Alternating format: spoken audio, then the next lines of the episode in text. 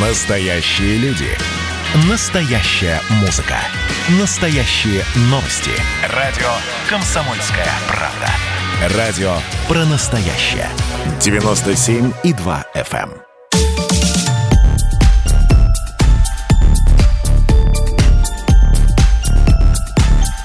Подосиновики, подберезовики и обабки. Все, что вы хотели знать о грибах, но стеснялись спросить. Здравствуйте, я Дмитрий Тихомиров, грибник со стажем, победитель конкурса РГО «Лучший гид России» и автор YouTube-канала «Охотник до грибов». И сегодня мой очередной рассказ о грибах, точнее о том, как искать грибы. Если вы грибник опытный, возможно, вам будет это все, о чем я расскажу, знакомо, а если начинающий, то будет интересно перенять мой опыт, а также опыт прежнего поколения грибников. Итак, приехали вы в новый незнакомый лес. С чего начать поиски и как не уехать с пустой корзиной? Первое правило – нужно приехать в нужное время. Грибы, как известно, особенно те виды, которые нас больше всего интересуют, растут слоями или волнами. Есть слой – найдете, ну а на нет – и грибов нет. Хоть весь лес обойди. Первый слой – или грибная волна начинается в середине июня с первых колосовых белых и подберезовиков, и иногда подосиновиков. Самый первый белый – это так называемый белый сетчатый или дубовый, с темной шляпкой и выраженной сеточкой на ноге. Отсюда и название. Начинать искать первые летние грибы лучше со светлых опушек. И для меня нет ничего более радостного в начале лета, как среди густой травы или даже на тропинке – заметить первую темно-коричневую шляпку. Думаю, у каждого опытного грибника есть свои так называемые контрольные грибницы. Если нет, советую завести и в сезон проверять. Вылезло там хоть что-то, пора идти за основным урожаем, ехать в новые места. Пока не стоит углубляться в лес. В темной чаще, скорее всего, ничего нет. Грибы в центре леса сместятся через пару недель, не раньше. Многие дачники сразу бегут куда-то в чащу леса, вместо того, чтобы осмотреть вырубки у забора садоводческого товарищества, березки у пруда или тропинку. А зря. Именно на этих открытых местах начинается слой грибов. Кстати, у тропинки грибы растут не потому, что она якобы лучше прогревается, как многие считают, а потому что грибница чувствует уплотнение почвы, необычные условия и как бы напоследок решает размножиться, вырастив плодовые тела – что нам, грибникам, и надо. Именно поэтому боровички в сосновом бару лучше начинать искать по противопожарным бровкам. Обычно все леса ими пронизаны и на буграх. Просто подумайте, будь вы грибом, где бы вы выросли? Грибная волна обычно начинается на юге и постепенно движется на север. Район Подмосковья между Подольском, Серпуховым и Чеховым опытные грибники сокращенно называют ЧГА, то есть Чеховская грибная аномалия. Почему? Тут обширные лесные массивы, считающиеся очень грибными. На юге области и начинается слой грибов постепенно, обычно через запад, Волоколамск и Клин, смещаясь на север. Но если вы далеко живете, помните, грибника, как и волка, ноги кормят. Многие, конечно, ходят всю жизнь в свой дачный лес, и больше ничего им не надо. Но за настоящими грибными удачами надо ездить. И даже если в Московской области грибов нет, всегда можно вырваться в соседнюю Калужскую.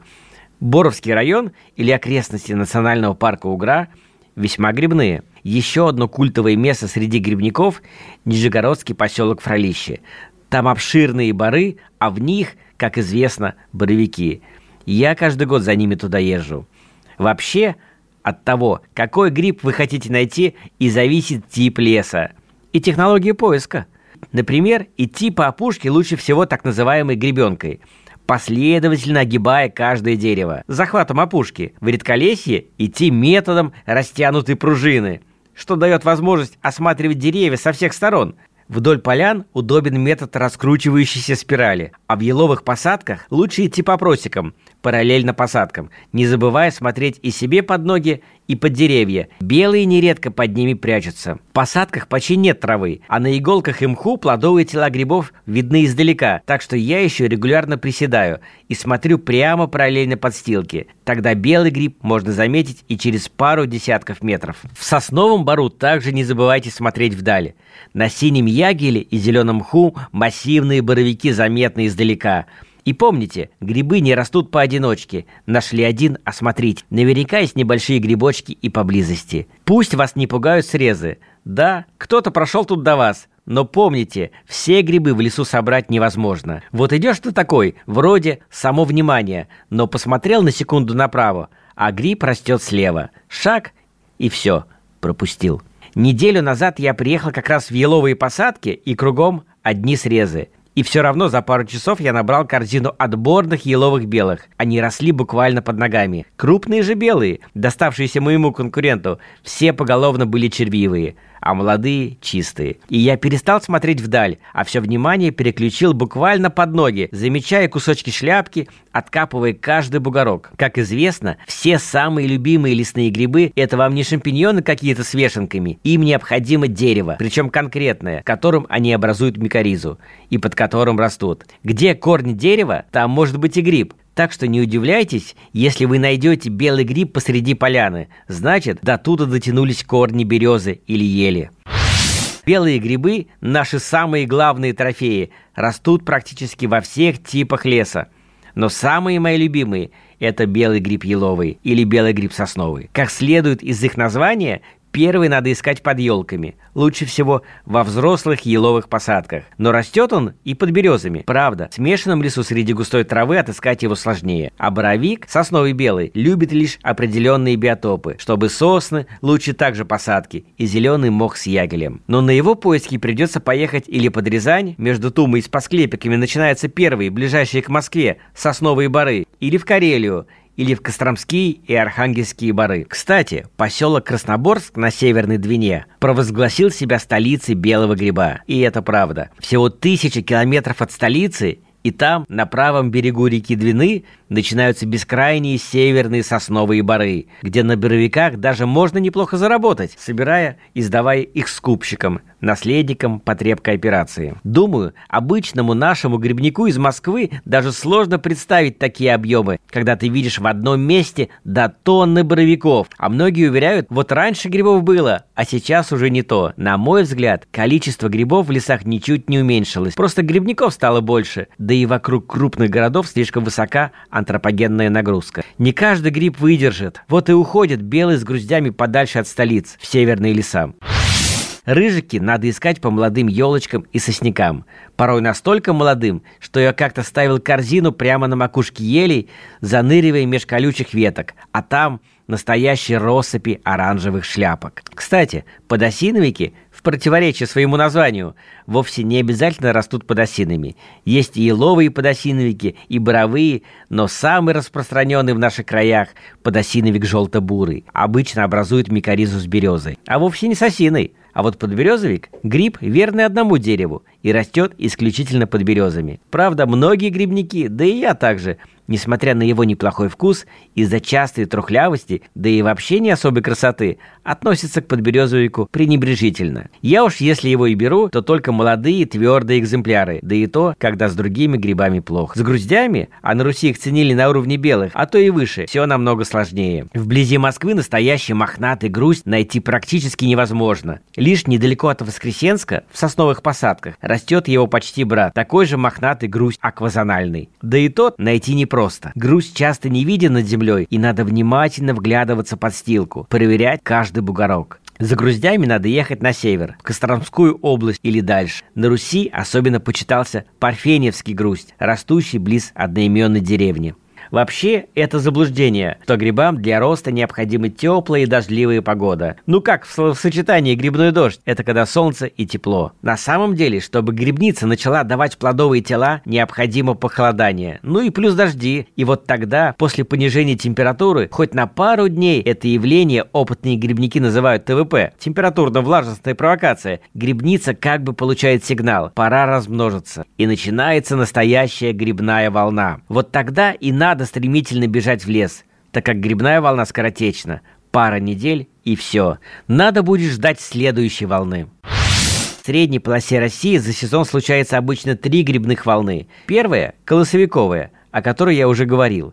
Но обычно в начале лета максимум можно хорошо по лесу прогуляться, полюбоваться и пофотографировать белые. Увы, Почти все они червивы и непригодны к сбору. Грибной комарик, точно так же, как и мы, грибники, очень соскучился по грибам. Затем грибы делают перерыв на жаркий июль, примерно до начала августа и второй волны. Тогда уже можно идти в лес за белыми, подосиновиками, рыжиками, груздями и маслятами. Но в последние годы погода, можно сказать, чудит. И похолодание, и дожди начала июля провоцируют вторую волну не в сезон, в середине лета, когда ее быть, по идее, не должно. Такой был год 19 когда в июле началась мощная, но короткая волна осеннего опенка. Многие грибники были к этому не готовы и пропустили ее, а осенью осеннего опенка просто не было. Третья, заключительная волна, приходится на конец августа-сентября, и обычно она самая мощная. Тогда уже лес наполняется практически всеми нашими любимыми грибами, и большинство из них плотные и крепкие – чем дальше в осень, тем меньше грибных комариков останется, и тем меньше грибов червивых. Многие грибники ждут ее все лето, эту третью волну, пропуская предыдущие. Третья, заключительная волна, приходится на конец августа, начало сентября, и обычно она самая мощная. Тогда уже лес наполняется практически всеми нашими любимыми грибами, и большинство из них плотные и крепкие. Чем дальше в осень, тем меньше грибных комариков остается, и тем меньше червивых грибов. Многие грибники ждут все лето именно эту, третью волну, пропуская предыдущие. И действительно, зачем возиться и заниматься художественной резкой, вырезая червивые части плодового тела? Ведь можно дождаться сентября, целые плотники и боровички положить в корзинку. Да, и я никогда не срезаю буровики. На мой взгляд, это крайне бесполезное занятие, ведь нередко под мхом может остаться до третьей ножки гриба. Как давно доказали микологи, срываем мы гриб или срезаем, грибница это никак не вредит. Она глубоко под землей, и это даже не почувствует. По сути, гриб рожден для того, чтобы погибнуть, чтобы его съело какое-то животное или собрал грибник – ведь он лишь орган размножения грибницы. Но когда вы срываете яблоко, яблоня же не гибнет. На границе сентября-октября начинается волна осенних маслят, искать которые лучше в молодых сосенках. В отличие от летних, осенние опята более чистые и плотные. А чтобы не сильно мучиться со снятием с них липкой кожицы – обдайте их просто кипятком. В общем, ходите за грибами, ездите за грибами, и я даже иногда летаю за грибами. Ведь цезарский мухомор, один из самых вкусных грибов, можно найти только в Краснодарском крае, а золотистый боровик исключительно на Курской косе.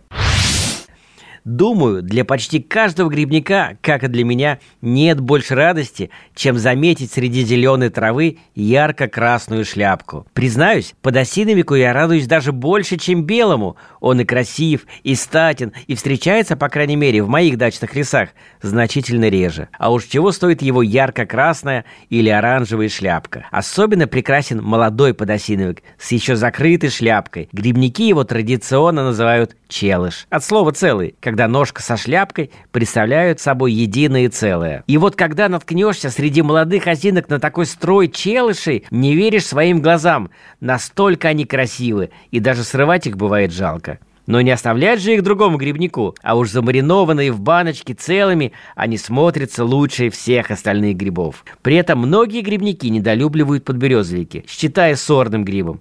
И действительно, по красоте он явно проигрывает подосиновику своей серой невзрачной шляпкой. Редко бывает нечервив и быстро старится, превращаясь в труху. И даже его прекрасные вкусовые качества не спасают репутацию. Но на самом деле деление на подберезовики и подосиновики совершенно условно. Недаром и подосиновик, и подберезовик в грибной систематике относятся к одному роду – лекциниум. В русской традиции обычно переводит это латинское слово как «абабок». И в этот род включает все трубчатые грибы с массивными плодовыми телами, окрашенной шляпкой и чешуйчатой ножкой. Кстати, характер и скорость изменения цвета является одним из важнейших видовых признаков абабков. Что важно для рядового грибника? Ядовитых или хотя бы горьких среди них нет – Может, слегка напоминает подберезовик лишь горчак или желчный гриб, но его розоватый трубчатый слой под шляпкой убирает все сомнения. Но есть еще один признак, по которому опытные грибники разделяют подберезовик и подосиновик. У всех видов подосиновиков кожица шляпки в молодом возрасте выступает как бы за ее края, а грибы, у которых шляпка с самого начала от ножки четко отделена, подберезовики. Но главное, все эти грибы вкусны в любом виде – и с ними можно делать в кулинарном плане все, что угодно. Кстати, в старину их называли еще черными, в противовес белому грибу, который так и называется потому, что при сушке остается белым. А вот все подберезовики и подосиновики темнеют. Интересно, что сушится подберезовик одного размера с подосиновиком значительно быстрее из-за более рыхлой структуры – Искать и подберезовики, и подосиновики можно в одном и том же лесу. Но, что важно, если подберезовик все же гриб однолюб, независимо от вида, и растет всегда в симбиозе с березами, то подосиновик не такой постоянный. Современная наука разделяет три вида подосиновика. Подосиновик красный, подосиновик белоножковый и подосиновик желто-бурый.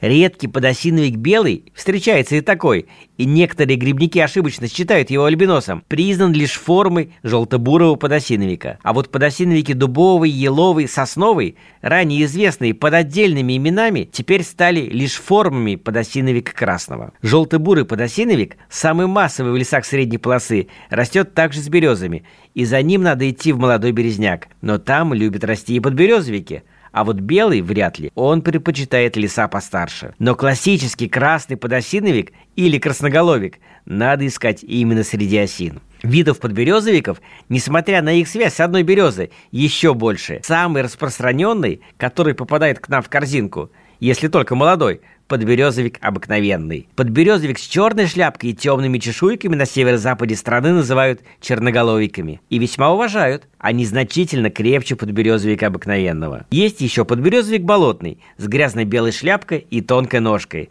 Но корзинку он явно не украсит. Это самый малоценный из всех обабков. Есть даже подберезовик синеющий, так и называется. И это не подосиновик. А крепкие, пузатенькие подберезовики, я такие каждый год собираю на болотинах, сосновых барах под гусь хрустальным, с шляпками, раскрашенными под брабор и с белыми прожилками, это подберезовик разноцветный, плотный и хороший гриб. Кстати, также может синеть. Так что уверенно разобраться, кого вы нашли, подберезовик или подосиновик, можно далеко не всегда. Да и нужно ли? Все эти грибы прекрасны, съедобны и вкусны. Для большинства грибников опята делится на два вида – летние и осенние. Летние большинство оставляют в лесу, ну, потому что хрупкие, до дома не донесешь или лень собирать или боятся спутать с какими-то ядовитыми грибами. Последнее может и не зря. Есть у летних опят один смертельный двойник – галерина окаймленная, чьи токсины схожи с токсинами бледной поганки. Правда, растет галерина все же не такими большими группами, как опята, но я встречал ее и среди съедобных опят, на тех же пнях. Так что будьте осторожны. Словами описать отличия видов непросто, а врага надо знать лицо. Поэтому посмотрите в интернете внешний вид галерины и запомните, 12 небольших галерин способны убить взрослого человека. Кстати, по аромату летние опята легко дадут фору белому, а уж в грибном супе они бесподобны. Летние опята – одни из самых ранних грибов, нередко начинают расти еще в первые числа мая и идут до глубокой осени. Но, конечно, все мы, грибники, ждем слоя исключительно опят осенних. И если летом с грибами не задалось, то именно массовый осенний опенок поможет с грибными заготовками. Для маринования это, пожалуй, один из самых лучших грибов. Особенно если опенок молодой, с еще не раскрытой шляпкой и толстенькой ножкой. Верная примета, что пошли опята, вереница машин по обочинам дорог – и люди, выходящие из леса не просто с корзинами, а с мешками, рюкзаками и сумками. А пята именно так и собирают. За ними с одной корзины лучше не соваться, а то придется куртку снимать. Ну не оставлять же их в лесу. Лучше лес для опят буреломный, с поваленными стволами. Нормальные грибы, типа белых и груздей, в таком не растут. А вот для опят завалы – самое то. Кстати, что для каждого грибника настоящая радость и дар природы, для леса – смерть. Опенок – гриб-паразит, убийца леса. Его разросшаяся грибница оставляет после себя гниющие и умирающие деревья. Если отогнуть кору дерева с опятами, вы наверняка увидите так называемую ризоморфу – сросшиеся гифы грибницы в единый жгутик. Именно с их помощью грибница опенка захватывает новые лесные массивы. Я советую очистки опять никогда не выкидывать на дачном участке. Если грибница приживется, то запросто может сожрать ваши яблони, потом перекинуться на смородину, а закусить сараем. Осенний опенок всеяден. Это настоящий гриб-паразит. Описан случай, когда в блокадном Ленинграде осенний опенок съел на корню посадки картофеля. В Европе опенок считается ядовитым. И действительно, этот гриб необходимо отваривать 20 минут. В сыром и даже недостаточно отваренном виде опята токсичны. Впрочем, Европа нам не пример. Там и Грузии считаются несъедобными, и многие другие виды первой категории, которые нельзя есть сырыми. Волна осеннего опенка начинается обычно в сентябре после похолодания. Но бывают и исключения, как лето 19 года, когда опята внезапно выскочили в середине жаркого июля. Во всем была виновата почти неделя холодного фронта. И опята просто перепутали сезон. Поэтому многие грибники, кстати, пропустили волну опенка и бесполезно ожидали ее осенью. А ее просто не было. Большинство грибников не различают осенние опята по видам, и, может, это правильно, но на самом деле их несколько. Сами микологи род армиллярия называют своим позором и проклятием. Определить четкие границы видов внутри него сложно даже с помощью молекулярного анализа. Опят с однозначными признаками у нас лишь два вида. Есть опята толстоногие, темные, ссыхающиеся, растущие на юге страны. По сути, опенок не вид, а сгусток признаков, объединяющих много видов, главный из которых – кучные произрастания, чаще на пне или дереве. Отсюда и русское наименование «опята» от слова «пень». От вида дерева зависит цвет шляпки опенка, количество чешуек на ней, плотность кольца на ножке. Первые осенние опята на Руси называли успенскими. У них светлые шляпки, и растут они на мертвых березах или еловом опаде. Ножки у них толстые, а колечко под шляпкой рыхлое, желтоватое. Через пару недель после Успенских опят появляются так называемые опята настоящие. Что интересно, растут они не каждый год, но слой их долгоиграющий. До нескольких недель. Они крупнее успенских, и у них темно-коричневые шляпки. Вместе с осенними или чуть позже начинается слой опят наземных. Обычно они тоньше опят настоящих и могут расти настоящим ковром. Заметить среди желтой листвы их не всегда просто.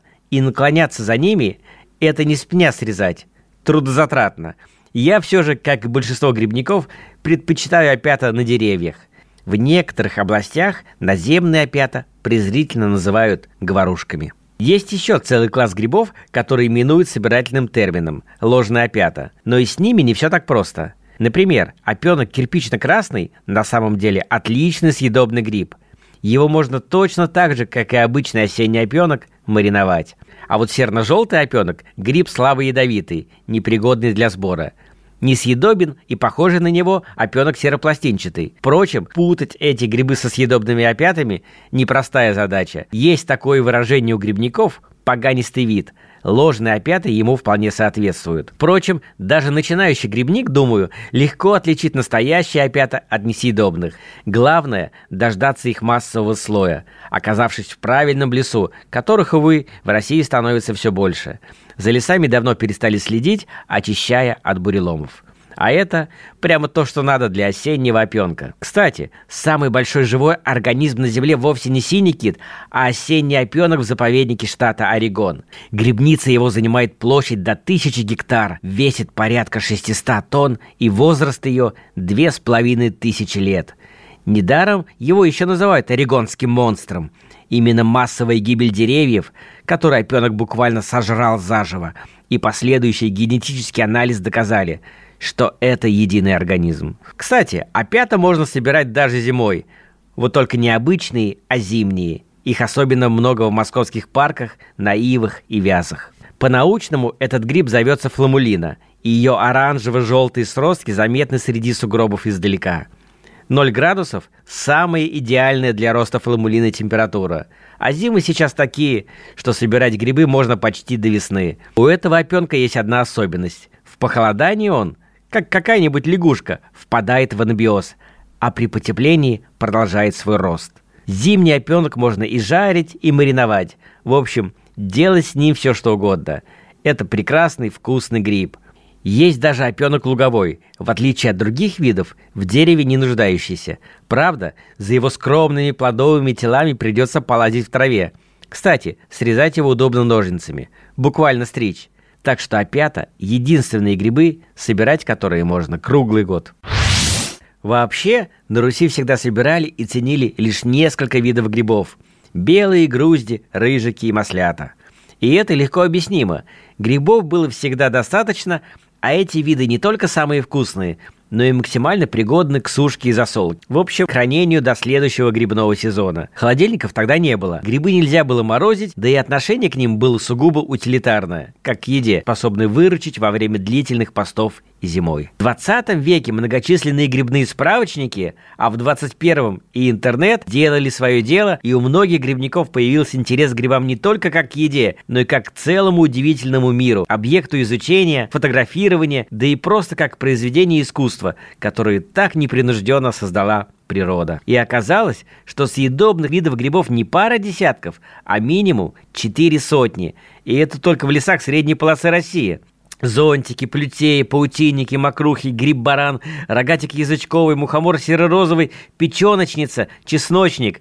Непосвященные в мир грибов эти непривычные и немного пугающие названия наверняка посчитают поганками. А между тем, это все съедобные грибы, некоторые из которых весьма вкусны и даже деликатесно. Честно сказать, я и сам их особо не собираю, так, ради эксперимента можно, ну или просто любопытно познать новый вкус.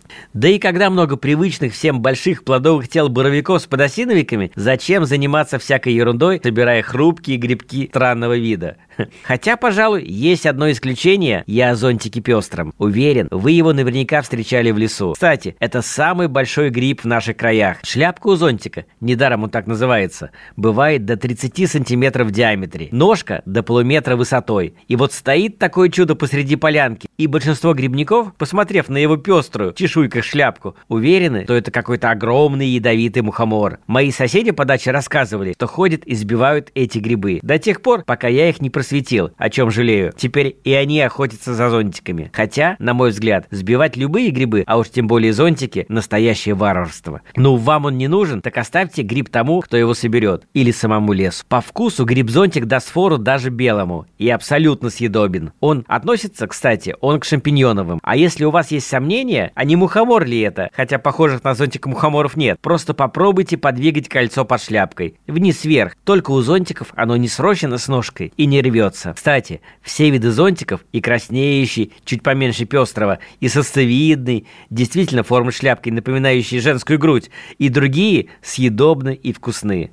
Как готовить их? Просто положите на сковородку целую шляпку зонтика. Можно предварительно обмакнуть ее в яйце и муке, и получится зонтик в кляре. Поверьте, это настоящий деликатес.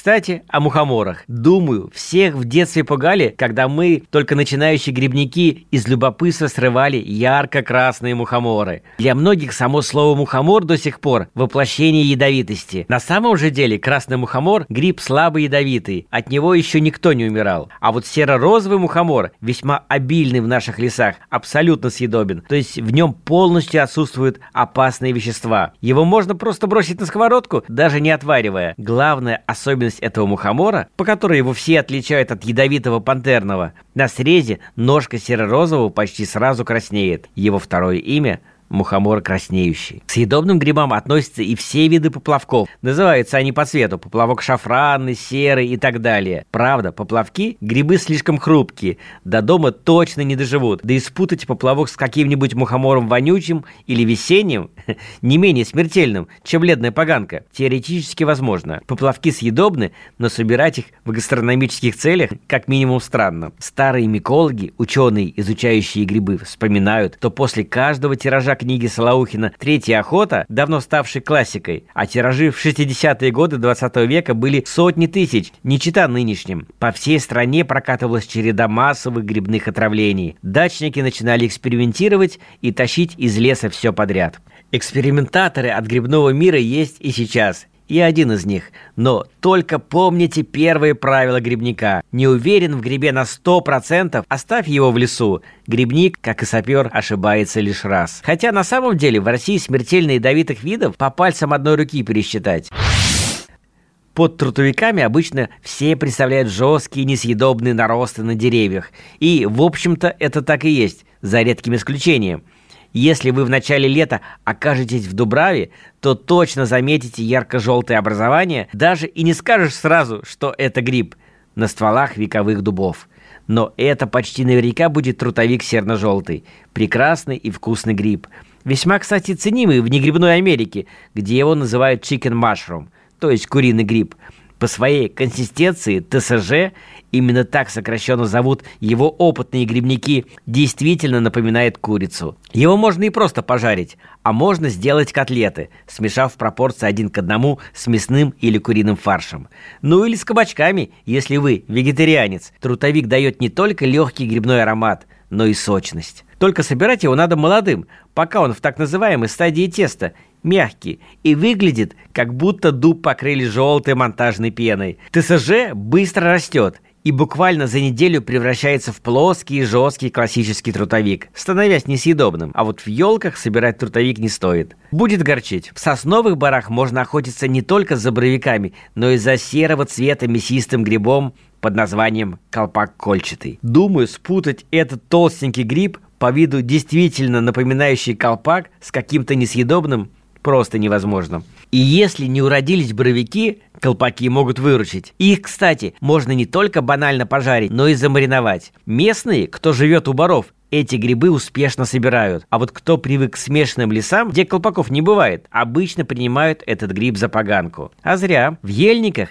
Нередко одновременно с белыми начинается волна мокрухи еловой, отличного и вкусного мясистого гриба, по внешнему виду сильно напоминающего обыкновенный масленок. Но стоит заглянуть под серую липкую шляпку мокрухи, как мы увидим не трубчатый гименофор, как у масленка, а нисходящие вниз пластинки и желтоватую основание ножку. На мой взгляд, мокруха весьма красивая и вкусна, пусть ей и не очень повезло с именем, к тому же часто бывает нечервивой. Одно но, как и у маслят, с мокрух лучше снимать липкую кожицу. Расскажу, как это делаю я. Просто разрезаю мокруху вдоль, посередине, до шляпки, стараясь не повредить кожицу, и аккуратно раздвигаю эти половинки. Кожица тогда легко отделяется. Белые шарики дождевиков также большинство грибников обходит стороной. Но все дождевики, пока белые и плотные, и еще не состарились, превратившись в дедушкин табак, я думаю, нет ни одного грибника, который в детстве проходил мимо старого дождевика, не выпустив облако спор – наступив на него ногой, а на самом деле помогая грибу размножиться. Я это делаю до сих пор. Если нет других грибов, семейки дождевиков всегда могут выручить. Но перед тем, как их пожарить, лучше снять с дождевика внешнюю, немного резиновую кожицу. Кстати, после сушки дождевики по аромату почти не уступают белым. Вся группа грибов под не особо приятным именем навозники также съедобная.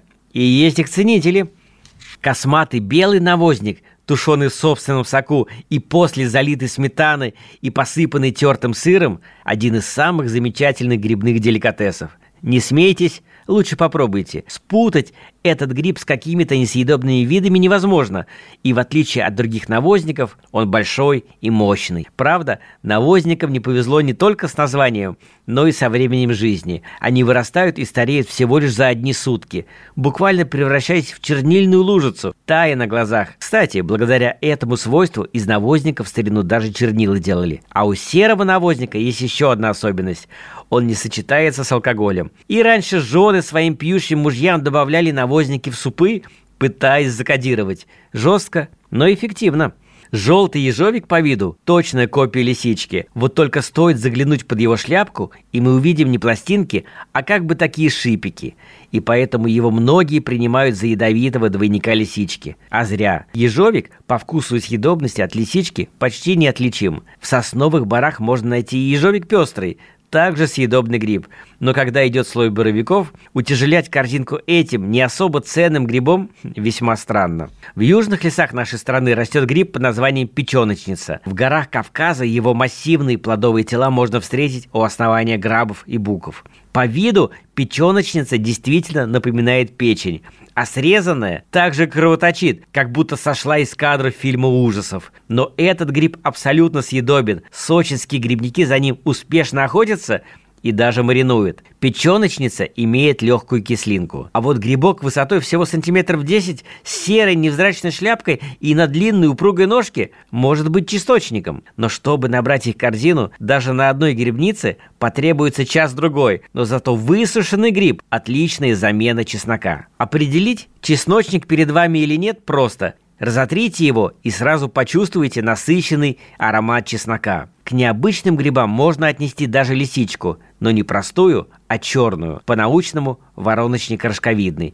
В России гриб большинство грибников принимает за странного вида черную поганку – а в Европе черная лисичка может стоить до 80 евро за кило. Сушеная намного дороже, так как ценность черной лисички не в мякоти, а в насыщенном грибном аромате, проявляющемся, как и у белых, только после сушки. Кстати, вороночник, обычно крайне редкий, этим летом регулярно находится и под Москвой. Рядовку фиолетовую далеко не все грибники собирают, а зря. И пусть вас не пугает ее насыщенный фиолетовый, можно сказать, ядовитый цвет – Гриб вкусен, особенно в маринованном виде. Это типично осенний гриб. Десять лет назад один американский миколог Роберт Кофин описал самый необычный, пожалуй, на сегодня гриб. Первый пластинчатый, растущий под водой в горной реке штата Орегон, назвав его Псатерелла акватика. В России точно рек не меньше, а их дно на предмет наличия грибов еще никто не исследовал. В общем, грибной мир по своему разнообразию сильно опережает флору и фауну и гораздо менее изучен. Учеными описано порядка 200 тысяч видов грибов, но по подсчетам их намного больше миллиона. Есть где развернуться грибникам и микологам. Но только еще раз напомню главное правило. Не уверен? Оставь гриб в лесу. С вами был Дмитрий Тихомиров, грибник со стажем. И помните главное правило любого грибника – собирайте только те грибы, в которых уверены абсолютно.